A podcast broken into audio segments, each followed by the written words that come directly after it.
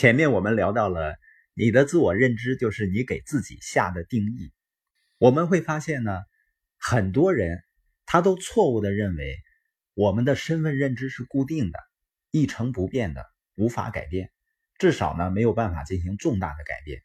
那这种认知的结果就是，我们放弃了创造新的身份认知的努力，我们用自我限制的定义把自己麻醉了。而且呢，我们几乎所有的人都或多或少的存在这样的问题。我们经常会定义自己做不好某件事情。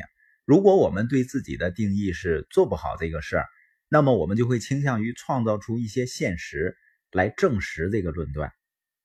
有一次呢，我听一个朋友说啊，他给人的第一印象很差，但是我第一次见到他的时候，感觉还是非常好的。于是我问他。那么你第二次和人见面的时候，采取了什么方式改变了那个不好的第一印象呢？他说啊，一般我第二次见到这个人的时候就比较放松了。我问为什么呢？他说我对他们了解更多以后，我就能够比较自如的聊天了，还时不时能开个玩笑，我很有信心能够吸引他们。那我又问他，你为什么第一次就不能呢？他说我太害羞了。我不是那种能够一见面就和陌生人打成一片的人，但是你第二次见面的时候就是这样的人了，你难道不觉得很奇怪吗？他说啊，我一直都是这样的，我没有办法在第一次和陌生人见面的时候放松自己。你会发现呢，这位朋友他已经完全放弃了在第一次见面就赢得人们好感的努力，因为他已经认定自己给别人留下的第一印象很差。很多人是不是这样认定自己呢？他说：“我就是不擅长交流，或者呢不擅长当众发言。有的说呢，我就做不了销售。然后呢，人们就会想出办法来使这个预言变成现实。那我们的失败就完全是咎由自取了。还有的人呢，他很有意思，他对自己现状并不是很满意。然后呢，他说：我的身份呢，好像目前没有办法做。”社交电商这样的事情，每当我看到人们认为自己身份高贵到不能够去跟人们去分享产品，我就觉得很有意思。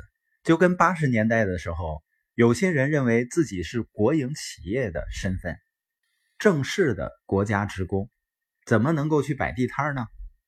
在电商刚刚兴起的时候，有的老板觉得呢，我是堂堂的老板，我有自己的店铺，我有本钱。我为什么要做那个网上的不用本钱的生意呢？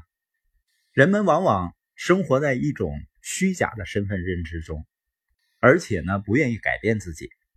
那我们怎么样才能知道自己是什么样的人呢？我们最终的身份认知会由记忆中的身份认知、来自于他人的身份认知和我们创造的身份认知共同决定的。所以我们的建议呢很简单。首先呢，分析一下构成你当前身份认知的成分，这些成分来自于哪里？然后弄清楚你怎么看待当前的自己，以及在未来你究竟想成为什么样的人。如果你对当前的身份认知感到很满意，那就努力让自己变得更好。如果你想改变自己的身份认知，那你就要认清这个事实。